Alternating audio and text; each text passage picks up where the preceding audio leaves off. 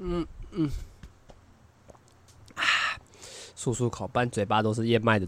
燕麦的味道。好，好啦，那人 OK，嗯，哎，OK，好啦，那我们就准备开始今天的节目吧。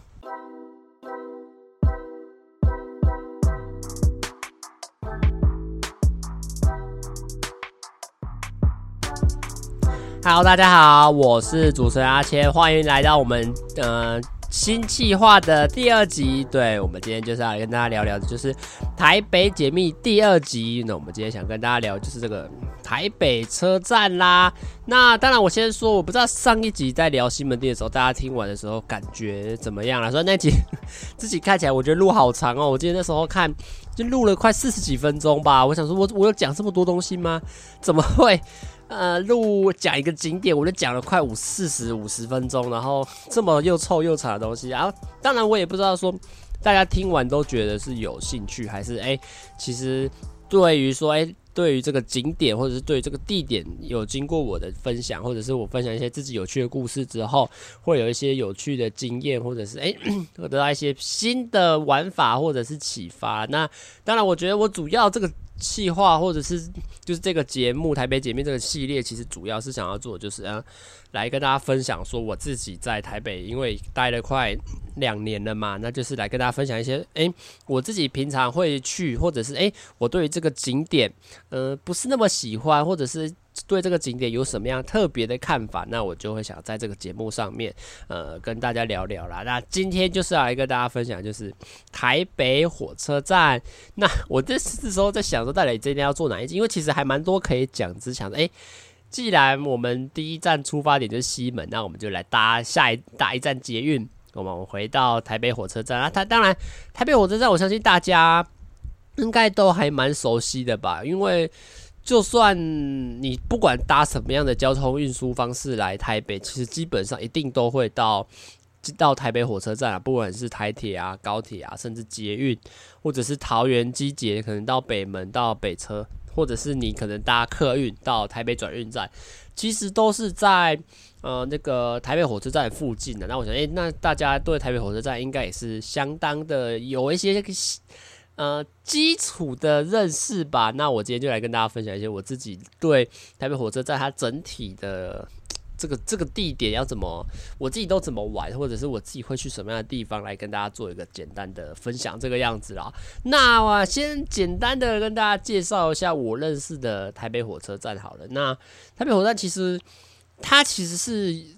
往上可能有一层吧，往上好像一层还是两层楼，然后往地下就有好几三四五六层，我都有可能，因为那个根本就算不出来。那现在跟大家分享就是往上的部分好了，往上其实我必须跟大家讲，我还真的只去过一次而已，就是跟我们家人呃有在那边吃过饭。那当然，它的二楼的餐厅跟西门町的餐厅又比较不太一样，是。台北火车站它比较像是那种百货公司会有的那种专柜的餐厅，就是你会觉得说，哎，这一区都被包场，就有点像是他们在一个一层楼里面，然后去划分一些空间出来，所以它跟那种西门町一次呃一一间的那种感觉又不太一样，它反而比较像是你去百货公司，哎，会有一个小柜台，哎，那个柜台之后就后面就会是他们主要的内场餐厅啊，当然也会经过额外的装潢跟摆设，所以你去。去逛起来，或者是你去那边吃东西，真的会比较像是你在呃大卖诶、大百货公司来讲，百货大卖场好像太不精致，百货公司里面吃饭的那种感觉。那我那次是吃绢豆腐吧，但是其实对那层楼没什么特别印象。我也觉得一般人应该。不太会特别去逛，因为那说实在，那边就是个餐厅，所以不太。我觉得那里二楼其实不适合逛街啦，除非你就是呃想要找东西吃的话啊。但是我自己本身啊，我应该是不会去那里吃东西，因为大家刚刚就说它比较偏向是百货公司的的的样式嘛。那它当然，它卖的东西跟它里面住进的商家就不太可能会有这种麦当劳或者是这种比较。廉价或者是比较平民化的一些餐点啊，那都比较精，属于走精致或者是走比较适合多人聚餐的感觉。那我觉得我自己很应该很少会愿意去吃这种店。当然，因为我自己本身比较不太，我觉得对我来说小店会比连锁店还吸引我。所以对于这种百货公司的这种呃。有点像一层楼里面好几间店这种大型的一些连锁，不管是大或者是大型的这种商业餐厅，对我来说都不是一个太吸引我的点，也不太愿意。当然，除非我们找一群人去，我是觉得还蛮 OK 的啦。当然，所以我就觉得，哎、其实上次去了二楼之后，发现其实好像并没有那么想象中那么好逛啦。那。是，我们就来到大家最常见的一楼好了。那一楼就是一个迷宫的开始，因为我们这期的标题是迷宫嘛啊，一楼就是一个迷宫的开始。我在一楼也迷路过超多次。我觉得一楼最麻烦的是，它是用东南西北去标记各个门口，因为我记得它是东一门、东二门，就是它是一个长方体嘛。那它它当然会有一个东南西北，然后每一个每一个面向都会开两扇门。但我觉得那个问题就是。你根本就分辨不出来东南西北到底是在哪里，所以我每次 每次有时候出站，像我比较有印象的是有一次我高二高二那一年吧，然后就有去。要去台北，然后参加那个正大办的心理营队，就是他是那种大学的营队，然后办给高中生参加，让你来体验一下说，哦，我们这个系将来会是以怎么样的授课方式去教学啦。当然，他也不可能整个营队都完整是在教学，他当然也是有一种寓教于乐，也会办一些活动啊，办一些团康活动，或者是一些游小游戏之类的啊。当然，他也是间接的让你知道说，哦，我们系上在干嘛，然后我们学校的环境。大概怎么样？这样说不定你以后就会对这个学校更了解，可能就会更想要读哦。好，那我就是去完之后发现我根本就更不想要读哦，哈的一个差别啦。那那个时候他们集合地点呢，就是在台北。他就说，哎，在台北车站的，比如说什么，我们假设好了，东东义门好了，他就这样打单子上面这样打。所以那个时候我记得我是搭台铁去的嘛，然后我就从。呃，地底下走出来，台铁、高铁、捷运都是在地下化的嘛。那我就从下面走上来。好，这时候问题就来了，东义门到底是哪一个？你你就站在一个捷运的那种从地下出来的那个口，然后你看着四周，你也不知道这里到底是什么。因为我觉得用东南西北标本身就是一个比较偏偏。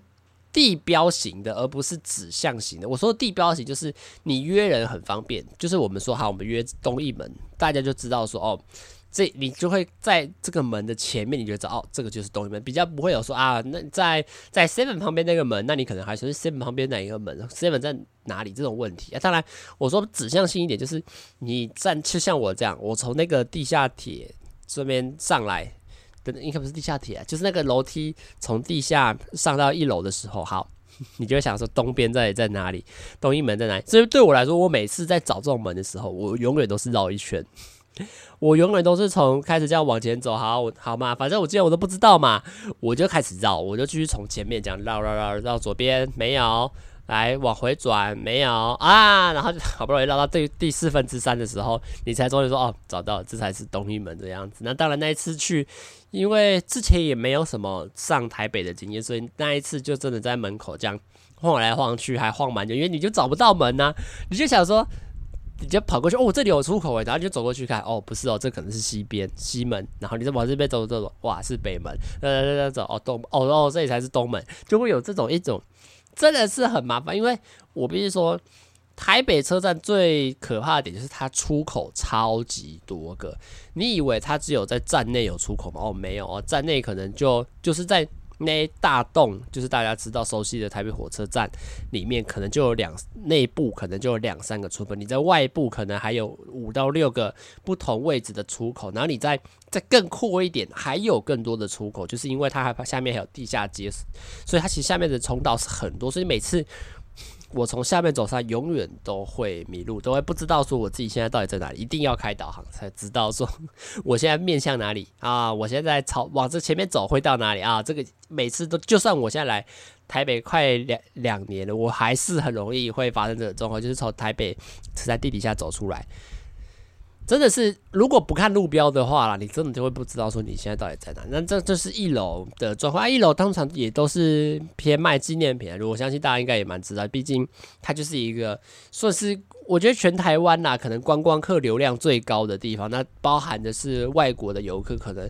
多少多多少少都会经过台北火车，就是不管是自助或者是跟团，我觉得通常蛮高的几率都会到台北火车站啊。如果你是要搭捷运的话，你搭那个机捷或者是去机场的话，你可能还在台北火车站也会购买很多纪念品，所以它其实一楼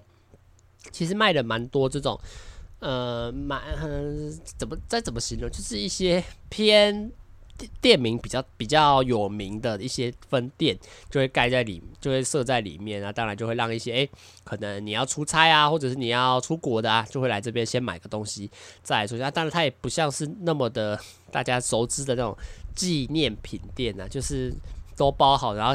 标榜就是打出国游客也没有。它就是比较卖就是那种，呃，你都要出离开这个城市了，然后你就可能就会去这边哦买个东西。不一定是纪念说啊，我来过这个地方，或者是我想买这个地方的名产，没有，就只是设一些比较有名的一些店，然后你可能经过。我记得上次我去就买什么，看到什么金牛角啊，然后就是大比较知名的店铺，可能都会在那边设场这样子。那当然，我觉得既然都聊到一楼了，就一定要讨论到一个话题，就是这种流浪汉的问题。因为如果你对这种，你应该去过。台北火车站的话，其实你应该都会发现说，就是不管在外面的墙角，或者是在大厅的内部，都会有一些人卧或又或坐，诶，或坐或躺哦，这个咬文嚼字真的很难，或坐或躺的就坐在旁边，有些人就直接坐在那个呃大厅内部柱子底下，有些人就直接躺在外面的那个。外面的那个石椅上，或者是靠着外面的墙，然后就躺在那里睡觉。所以你有时候白天白天他们都会走，我觉得这个点还蛮酷。白天他们都会走，可是他们就会在那原地留下一大坨的，可能是睡棉被、睡垫、衣服，就就是然后纸板、纸箱，全部就会堆在那个墙角。然后你再走在那步，像我上次去台北火车站，就会就有一个阿伯就坐在那个。捷运的，就是那个地下往下走的阶梯的那个入口处的柱子，他就坐在那里，然后发呆，然后警卫就把他赶走，说这里是人多的地方。所以我觉得这个形象吗，或者是这个现象，到底是好还是不好？我觉得这个，我觉得对观感上来说，真的是蛮不好。因为以我自己来说啦，我有时候晚上晚一点哦。可能九点十点，因为九点十点其实虽然灯不会全关，可是你走在呃台北车站或者外面的外环的话，其实它是它的灯光是橘光、黄光，然后也是偏暗的，没有到很暗，可是你会觉得整个在夜色之下，所以整个整个气氛你会觉得哦，现在已经蛮晚的一种感觉，然后加上灯光打的是橘光，你就觉得哦，打在这些睡在。这些墙角旁的人，你就会觉得心底真的是会有一点怕怕的，你知道吗？我说那个怕怕，源自于就是一种观感形象上面的问题。你会觉得这些人看起来脏脏乱乱的，那还睡在这种地方，你会想说你自己走过这个地方的时候，我觉得那个不像，我觉得这。我不知道这个算不算歧视，可是我觉得这个就是一种观感跟形象上的问题，就是你会对本身对这些族群可能就会产生一点畏惧，或产生一点比较不谅解的心情啊。我觉得这样子讲会比较好一点。所以我觉得，在我有时候晚上，有时候可能我忘记上上一次是什么时候，通常晚上我也不会待在那种地，经过那种地方了，但是。有我有几次有晚晚蛮晚，大概九点十点，可能十一点的时候有经过台北车站的外面的时候，你其实看到那里躺着这么多人，或者是有一群人就直接就是身上背着一堆东西，然后就坐在呃里外面的那个石椅上面的时候，你就会觉得看第一个，我是觉得看起来就觉得不太好，你就会觉得说为什么这个地方是嗯可以让你这样子直接睡？我觉得这个再是我对这个这个。地方的一些文化，或者是对这个地方的一些既定既有的规则，或者是一种潜潜在的共识，不太不太谅解或不太了解。但是我必须说，其因为你在其他地方就不会很少看到倾斜，就像我在台中生活蛮多年，其实我也不太会看到有人在路边睡觉，顶多在这种那个。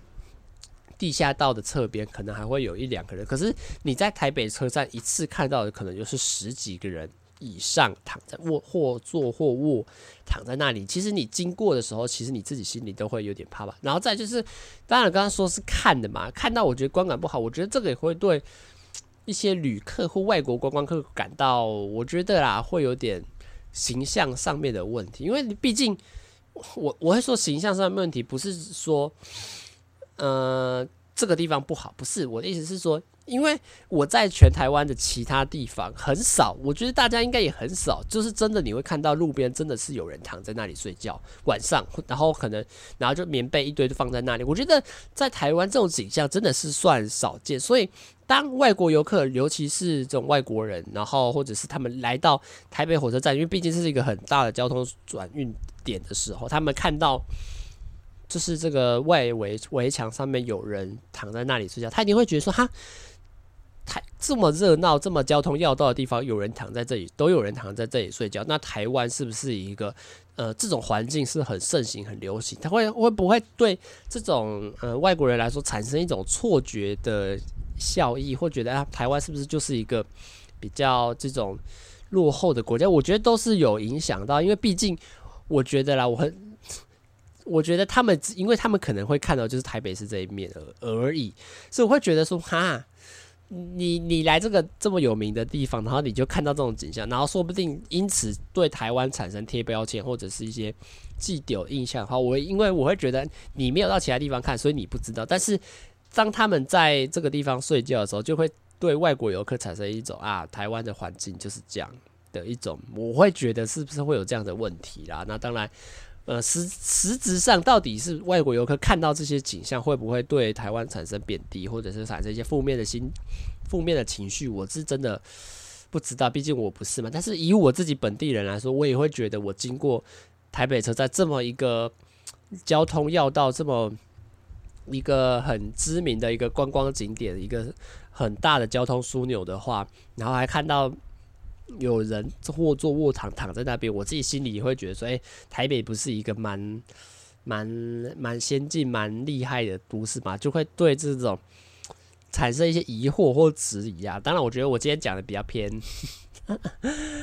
啊，我觉得这好难形容哦。我只是觉得这个观感真的是会有点怪怪的啦。我只能说怪怪。当然，到底是好还是不好，让他们坐在这里，我真的也不知，真的也没办法直接定论。只是我以一个观光客，一个外县市来的人来角度来说，我会觉得啊，心理上还是会觉得怎么会有这种情形发生啊？那当然，我觉得第二个可以值得讨论的一楼的层面，就是大大家不是之前很常讨论，就是东南亚的一些。呃，一些工作者或者是呃外籍的移外籍的移工，他们来台湾工作的时候，他们很喜欢聚在台北火车站那个大厅坐着聊天嘛。所以有时候你会看到一些活动节日的时候，那边就会聚集着一堆东南亚的一些外国人，然后就坐在那个整个大厅上面。我也觉得这个其实是蛮怪，可是我必须说，我觉得那个当时候设计上，其实我也觉得蛮有意思。就是如果你真的实际有去看过的话。你会发现那一大块空地哦，就是在台北火车站的正中间那一个方格哦，到底是要拿来干嘛？你完全不知道，因为通常很少，我觉得很少人会走，会走在从中间穿越过去，因为要么就是像我这样，就会绕一圈的，就是我自己是习惯绕一圈，我不会从中间切。所以其实你要说我来台北两年，我也去台北火车站很多次，我也没有在中间那一段走过路。穿越这样子，所以我比如说那一块很大块空地，真的很大一块哦。说实在，我还真的不知道那块地可以干嘛。那一块盖下去之后，那里到底是要拿来做什么？因为他平常也不会摆什么展，或者是摆什么小摊贩，就是什么艺文摊贩也没有。就是你每次经过的时候，就是看到一大块空地空荡荡的，然后没有任何一个人在上面。所以可能后来导致说，哎、都那些外外国人觉得，哎、好像可以来这里坐着聊天，之后就越坐越多人。所以我我也是觉得这个现象是蛮奇妙。当然，我觉得这个是一种前因后果导致的。就是我比如说以我自己来看，我会觉得那块空地真是空大到完全不知道它的任何的有什么作用或有什么意义，但它就是持续的放在那里。然后也没有任何人，然后可能看到就觉得说，哎，这里好像我先坐着来休息一下，等车的时候坐着休息。哎，结果越坐越多人，越坐越多人，慢慢的、渐渐的，过了好可能一两年之后，这里就带来，哦，那我们就来约这里坐着聊天的情形这样子了。那当然，我我觉得住在这里聊天的景象，可能会比呃那些睡在外面的人，我觉得观感上来说好一点。第一个是我会觉得这块地真的没什么用，你知道吗？这块地。真的是，真的是没什么。这我刚刚脑中，你知道想象什么画面吗？我如果我是台北市长，我就会把那里围起来，用那个红红布红色框框围起来，然后开放大家坐在里面聊天。你知道我脑子刚刚的想法就是，好像那种樱樱花季，你知道吗？大家就在画了一个空地之后，然后大家就坐在里面聊天，然后看着可能天花板上面的那个。看天花板风景啊，看旁边路人，然后开始吃东西聊天的，当做在台北火车站里面野餐。我刚刚是这样想，所以，可是我觉得他们比较，我觉得 OK 的点是，第一个是他们是会走的，就是他们不可能二十四小时都待在那里，他们也不会住在那里，他们就是聚集来聊天的。所以我是觉得，第一个坐在那里聊天对我来说啦是还好。啊，你说有没有有爱？有爱观瞻，或者是诶、欸，这里本来就不适合坐着。我觉得这个也是啊，可能本来这里就不适合，本来它设计成是通道，只是真的就没什么人在走，所以我也觉得啊，其实也还好。那当然，我觉得台湾人比较这个地方点不太好，就是他们可能会觉得说，哦，这些都在东南亚的人在这边吵吵闹闹，讲话很大声，然后他们会觉得这里就会偏乱啊。我觉得这个也是比较负面的一些歧视性的看法啦。当然。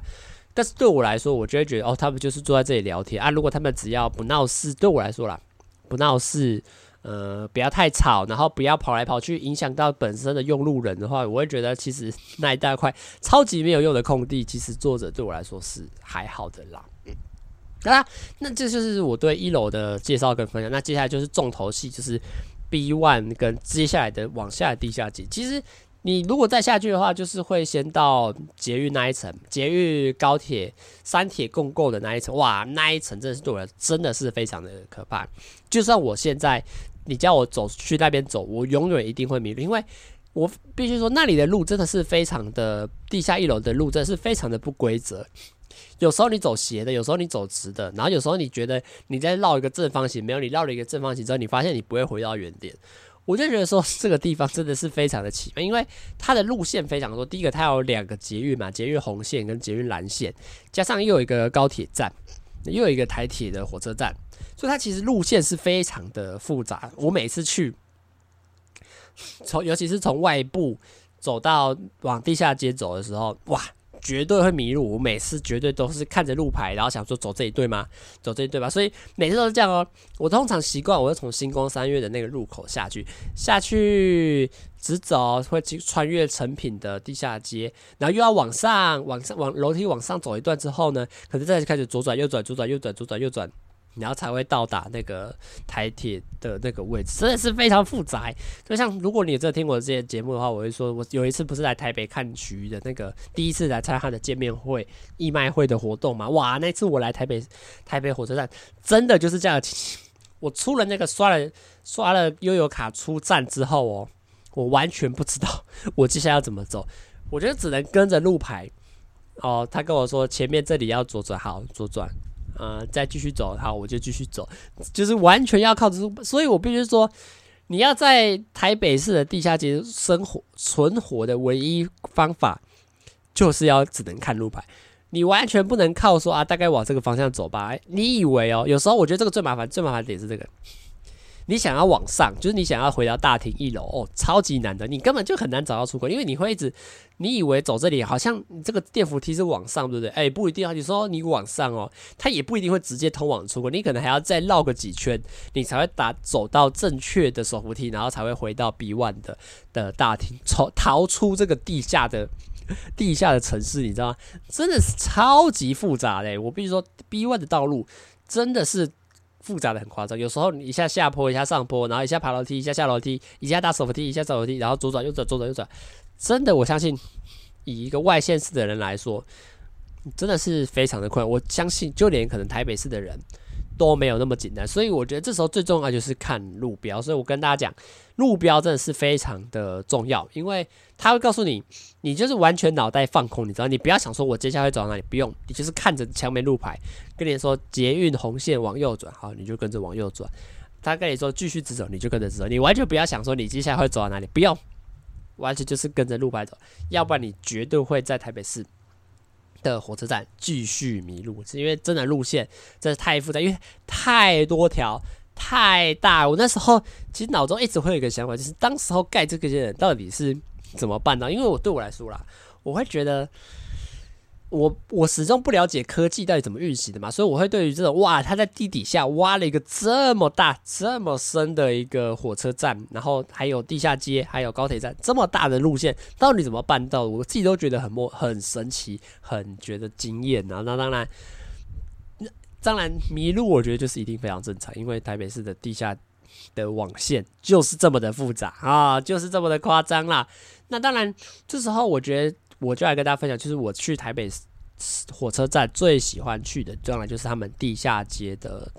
的一些逛街的景点啦。那地下街它里面其实就有包含，呃，台北火车站地下街是我觉得算是蛮多的啦，因为它有很多什么 Y 线、H，反正就是还有很多条。那我今天就想跟大家分享说，诶，我自己比较喜欢去哪几条，跟我去完之后的一些心得感想这样子啦。那当然，我自己最喜欢的就是去 Y 街啦。Y 街其实算是最长的一条，就是整个在台北市地底下的地下街，算是最数一数二最长的一条。它可以从台北火车站，你可以用走的，走在地底下不风雨无阻的逛街，然后可以走到它会最后的终终点会通到北门捷运站，就是呃捷一站的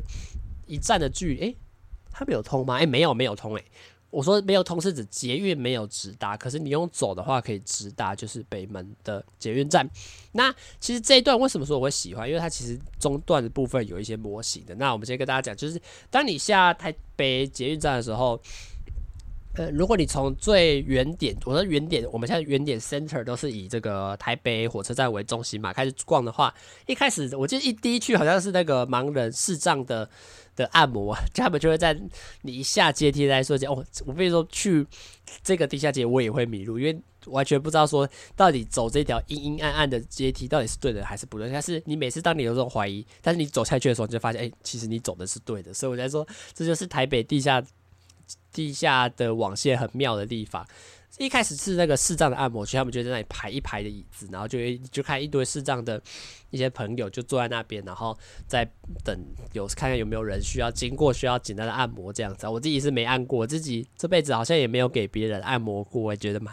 有机会有钱有闲的话来去体验一下这个样子啦。那当然再往前走，其实前半段是我是不会逛，因为前半段比较偏向是呃东，我觉得怎么讲这么讲哈。东南亚的市集，它就是卖的东西比较偏花，比较偏杂。我觉得一般我为什么说东南亚市集，是因为我自己去了蛮多次的，我很少看到看起来像是台湾人的在那里买东西，就是在或者是在那里停留。我看每蛮多都是呃东南亚的一些外籍移工在那边买东西这个样子。那当然，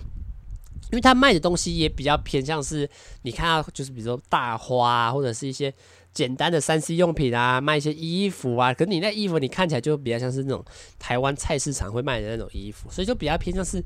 我觉得有点像老市场会卖的东西，就是比较多像是杂物，杂物，不是说旧的，是那种你可能觉得生活上不太。不太会特别去买的那种东西啦，所以前半段对我来说基本上是不太会逛的。那中段就是我最喜欢，就是它是有比较偏向是卖模型跟卖一些那个动漫周边，或者是卖一些电玩。那它那里面中段这部分我很喜欢逛原因是它的店很多家，而且每家都小小的，可是你看起来小小，里面其实都非常多的呃物品啊，有些是卖，有些是卖。呃，整全新的公仔啦，也有些卖抽一番赏，就是抽奖的这种的，也有卖电玩的，电玩它可能整整间都是 PS Five 或者是呃那 PS 游 PlayStation 的游戏跟 Nintendo Switch 的游戏，然后就会在那边摆开一整排，然后一个架子一个架子这样子。那当然也会卖一些杂志的，卖一些书的，就是一些轻小说之类一整栋。那当然，我觉得最主要最好逛就是它呢会有那种呃。寄卖的东西，小的小就是你可能会有这个东西，你觉得你不要，你就会把它交给那边的店员，然后店员帮你估完价之后，或者是店员帮你把你想要卖的价格放上去之后，他可能给你抽收一些手续费什么之类，他就把你放在架上。为为什么我会说是刚刚原本要讲说是店员估，后来要改成是呃 在是是卖家，我觉得是卖家自己出价的，因为我我有一次去逛的时候，我发现。诶，居然有同一个商品，比如说我们同样一个模型，好，有些人卖贵，有些人卖便宜，我就觉得很奇怪。因为你以一家店来说，你不可能把卖一个同样的东西卖便宜跟贵啊，这样大家绝对去买便宜的啊。应该，所以通常都会是统一价格。诶，没有诶，结果我看到有一个模型公仔是他们卖的是同样的，诶，卖不同的价格，有有一个比较贵，一个比较便宜，所以我才想说是不是是这个卖方可以自主动自己提价钱，比如说我觉得这个值四百。然后他就帮你放可能四百上去，然后他可能可以抽一些钱。诶，那你如果你放四百卖不掉，那你就是继续放着。可能啊，我觉得会不会是有这样的情形？那我所以说非常好逛是因为你会觉得有点像是在逛别人很多东西在那边卖嘛，所以你每次去逛的时候，你就觉得哇，整个透明的玻璃柜里面就会塞满各式各样的公仔。你每次去看的时候，就觉得哇，真的是心情非常的好。然后也会一整柜一整柜的模型跟公仔，看上去就觉得哇。整个就是心旷神怡，非常的舒服，哇，好帅的这种气息。那我觉得这里跟刚刚上一集在西门讲到的这个万年大楼里面卖的东西，最主要我觉得最大差别是新旧的问题。我说万年它卖的比较会偏向是 old school，比较复古一点的。复古不代表是它呃卖的东西是什么什么六零年代七零年代，没有没有，它卖的东西是放比较久的。有些东西它像是比如说之前抽奖活动剩下来的一些奖品，或者是卖一些呃可能嗯可能十几年前然后就开始出的一些公仔或者是一些呃模型之类，我自己觉得啦，我我不太确定正确的到底那些要怎么样称呼。当当然，它也会有一些比较专在西门那边会有比较专业的评价，比如说这整间店都是卖呃汽车模型，整间店都是卖。呃，这种钢弹模型的啊，当然在在台北市这个歪曲的地下街，其实就没有歪曲地下街就比较偏向是呃全新的模型工厂，或者是目前正在流行的呃模型啊，所以其实两边上是有一些差别的啦，所以我会觉得去万年逛的时候，会比较给我一种就去比较。呃，再找一些老物，或者是找一些比较旧的东西，或者是哎、看看你专门去找，比如说你特别喜欢某个品相的时候，可能那边会有一间店，你那而且有一间店可能就是专门在卖军事用品的，你可能就会去万年大楼这啊。如果你比较想是一般的逛街，哎、你想看看最近大家在看什么，或者是大家的模型喜欢收集什么，你可能就会选择去嗯那个歪曲的地下街逛。那当然，在最后再再往下面继续走的话，就会到那个。吃饭就是，他就后面到，就是我说这个模型的下一继续往后走到越接近北门的话，就会比较偏向是餐厅的部分。但我自己是从来都没有去过啦，就是因为我每次都逛到大概模型结束之后就，就就会回头，因为 我不会在那里吃饭。我再跟大家说，为什么不太喜欢在这里吃饭，是因为我去必须说歪曲整个是非常旧的。我觉得歪曲这一整条街啊，你其实自己走过去看，你会发现整个天花板或者是地板都比较偏黄偏黑，因为感觉这是用了可能有超过十几二十年以上，所以你它会跟你在逛，比如说我等下介绍的成品地下街或者是中山地下街，那个走起来的感觉就是不太一样。你会觉得走在歪曲地下街真的是比较偏黄偏旧，你会觉得整个街区的东西不是我不是指卖的物品，而是指整个街整个地下街的一些。的装潢跟一些摆设都会变得哦，比较感觉已经用了可能好几十年的那种感觉，所以到走到后面你就觉得哇，这些店看起来也都脏脏旧旧的，对，也没有到那么严重。这就对我心里面来说，我会觉得我不会特别想要来这里吃反正我每次逛到呃歪曲的那个的玩具结束之后，我就开始转头回来回回去逛别的东西，这样。所以，但是。我还是非常喜欢这条地下街，因为这条地下街真的是它的那个模型跟摊贩的店真的是非常多，所以如果你自己对玩具跟模型有兴趣的话，我也觉得，哎、你去逛到外区真的是还蛮好玩，只是就变得很远了，因为我刚刚说了，台北车站到北区北门这条这条地下街非常的长，所以你有可能光从地呃原本那原点开始往这个往那个模型的方向往北门方向走，其实你可能就要走个。呃，可能有五到十分钟才会开始遇，才会开始把前半段这些家用品逛完，然后才会开始到模型的部分。所以，我对我来说是去真的是有一点麻烦，因为真的是距离上会有点偏长啦。那我们接下来就开始介绍另外一条，就是成品地下街。成品地下街对我来说比较新一点啦，所以可是我觉得这一件对我来说也没什么好逛，因为它其实蛮路蛮大条，可而且也空框框，它它也是有一些餐厅，我记得有摩斯汉堡吧，还有什么？还有一些，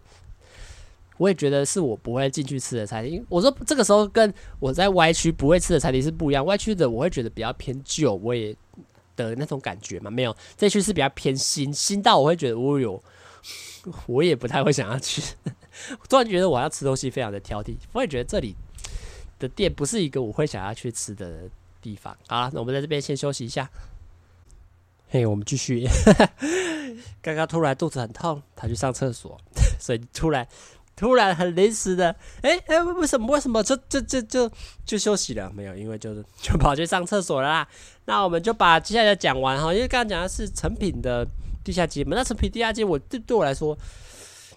好逛吗？我是觉得普普通通啦，因为我觉得诚品地下街的这种书店哈，我觉得对我来说设计的其实很奇怪，因为它是开两侧的，你知道吗？它它是左边是书店，右边是书店，然后就变得是哎、欸，书店它的侧边的一间可能就只有呃两个书柜，然后左右两边这样，所以你会觉得整个来说，对我自己去进去过几次的，会觉得哇，比较偏狭长型的。可是你自己平常去逛书店，你会比较喜欢这种哇，整间书店好大一间，然后可以爬楼梯上楼下楼，然后哎、欸、很多个书书，然后还有点弧形这样子，你就觉得哇，逛起来感觉很宏伟，然后也很多。书一看就知道，哎，上面的品相是什么？可是开在两侧之后，就觉得，哎，你知道吗？你那个找书起来就会觉得很麻烦。就是你想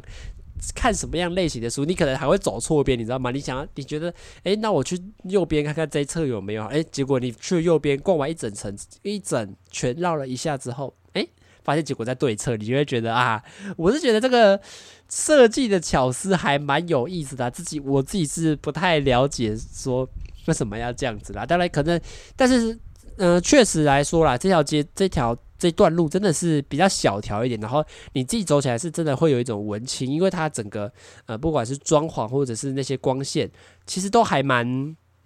走起来是蛮舒服的，而且路真的是很大条，大条到平常都没什么人，整每很多时候走过去就你就觉得整条空荡荡的。当然，我觉得这个是疫情下的影响啦，就像我上几个。应该已经快一个月了嘛，还是几个礼拜前？有应该有超过一个月去逛那个 Y 区的地下街，哇，超多店都没有开啊，整条街都空荡荡。平日的晚上，一整条 Y 区几乎没什么人，然后然后很多店哦，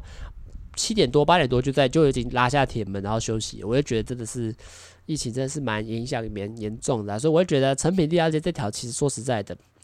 我会觉得不太好过了，除非你是这种喜欢呃散步的话，我是觉得诶、这条真的是还蛮。走起来是真的很不很舒服的，蛮大条，然后然后整个装潢让你眼睛看起来也会觉得哦，还蛮漂亮、蛮文静的感觉。那当然最后一条我自己，当然我应该还是还有别条，可是我自己会逛的最后一条就是这个中山地下街。中山地下街，顾顾名思义，它就是从台北火车站作为出发点，然后你可以走到中山捷运站，然后也可以走一个来回这样子，长度。大概比歪曲的还要短一点，可是它的实质上它的长度也是还蛮大条一段。因为你自己就想说，诶，如果你从台北台北火车站走，然后你要走去那个中山捷运站的话，其实中间还是有一两站的吧？我看一下。哦哦，没有诶，它只有一站而已诶。哦，它就一站而已，但是你自己走起来，你还是走了一个捷运站的距离嘛，所以你会觉得还是比较长一点。那这一条我觉得比较特别，是这条它设计上其实它走起来也是很舒服的，也不太会觉得整个环境偏旧，也是偏西。可是它里面的店，我就觉得。呃，逛起来也没那么，我自己比较有印象几个，第一个是太和工坊，就是卖那个水壶的嘛，卖那个传说他他们的那个塑胶环可以净化水质的那个那个什么大大大和工坊嘛，然后还有那个还有一些卖一些三 C 产品的啊，然后卖一些奇奇怪怪的小物的，我也都会在那条街上，所以那条街对我来说走起来，我自己走真的超级多次，因为我还蛮常。因为之前啊，大大一、大二的时候还蛮长，就是跟朋友，然后就从中山，要么从中山走回台北车站，要不然就从台北车站走到中山，就就边走边逛边聊天这样子。那那条街上主要是卖东西比较多，比较少有餐厅呐。但是我为什么说这样好逛，是因为 它两它的正中间那一道还会有那个人行道的那种座椅，所以就是说真的，你真的走累了吼，旁边就椅子可以让你坐着休息，真的是非常的。非常的舒服啦，就是你走累了就可以直接 就有椅子可以坐。那当然越往中山走，它还是还越来路也越来越大条，然后也卖的东西也越来越偏精致化。像我就有在坐在地下街买过拼图，买那个雷诺瓦的拼图。那当然，它那里也有另外一家的成品地下街的书店，也会也有开在比较靠近中山捷运站的那个地下街啦。那当然就会你就觉得逛起来其实越到。后面其实精致度会越来越高，因为中山本来比较营造的就是一种偏文青、比较偏我有点文学气质素养的一个的一些装潢呢，跟台北车站的歪曲比起来，真的是新很多。然后整体的观感跟环境也是好的非常多啦。那我觉得这条街走起来是舒服的，只是对我来说我自己兴趣现在走了蛮多次哦，真的没那么大。因为第一个。路线偏长，再是逛的东西也没特没有到那么的吸引我。毕竟 拼图也不是常常说买就买，书店也不是想逛就会去去那边逛。因为我去书店其实有更多更好的选择，不一定要去到地下街去逛了。所以那条街对我来说不太会是我专想要专程去的地方。那如果综合下来，我自己觉得，呃。台北车站其实是一个，我觉得啦，下雨天真的是一个非常棒的地方，因为它真的是四通八达的的路线。比如说你去走歪区就可以到北门啊，你走这个中山的呃地下街就可以到中山捷运站。它其实是通很多地方，所以它路线是很长的。尤其是这种下雨天，你想要逛街真的是非常棒，因为它全程全部都是地下化的处理，所以。就算是现在，比如说今天是台风天，外风大雨大，你只要想，只要有办法混到下面的地下街的话，其实你可以通到的地方就非常多，而且店面也是各式各样。就像你想买杂物，哎，歪曲的前半段，你想看一些，呃，买一些公仔宅边宅物，或者是买游戏，哎，你到中歪曲的中段就有得逛。那你想要去吃东西，哎，你可能就可以到呃歪曲的最后一段。那你可能想买书，我们那个地下街也有，也有一些那个。呃，那些成成品的书店也在地下街也都会有。那你想要吃饭，你也可以去，比如说台北火车站二楼或者是一些地方都有比较好，呃，比较 CP 值比较高的餐厅，也都在呃二楼，也可以做买得到、吃得到这个样子。所以我觉得整体来说，我觉得台北捷运站真的是已经发展到一个还蛮还蛮便利、还蛮多元的东西。只是可能这几年呢，因为人潮，我自己感觉啊，真的是越来越少。因为第一个是。外国观光客也减少，再是疫情的关系，大家也不太愿意出门，尤其是去这种比较偏密闭，因为毕竟它是地下化的嘛，所以东西都是比较街道也都是比较偏密闭，所以大家也不太比较不愿意逛了。而且我必须说，它这个便利性是我觉得很容易会被，比如说像这种西门町或者是中山这种比较大，或者东区这种比较更大型的逛街地方，很容易是会被这些给取代的啦。所以我觉得他给我最好的、最吸引我的一个点，第一个就是。这些第一个那个就是我会特别会去的啦，就是那个卖宅物的、卖游戏那区，是我自很我是真的会呃特地搭捷运去那边逛街，我还是会的，只是也不是那么常去啦。当然，像其他的，比如说像一些杂物啊、餐厅啊，我也其实要我选的话，我也都不会选择要去台北火车站那边吃饭了。所以这个就是以上就是我对台北火车站的一些看法了。那不知道大家听完这集之后，会不会对台北火车站的一些地下设施或者是一些楼层的介绍，呃，有有带到我自己的一些个人观点。那当然希望大家听完之后也会对台北火车站有更深一层的认识，会吗？其实我一直很想很好奇的问题，是大家听完之后到底是会对这个场景更认识，还是诶、自己想要听的一些我在这个地方发生的一些趣事？这个这个我自己也不知道啦。那自己的台北解密就先到这边吧。我自己好像也录蛮长的哦。那我们就在这边跟大家说再见啦，大家拜拜啦。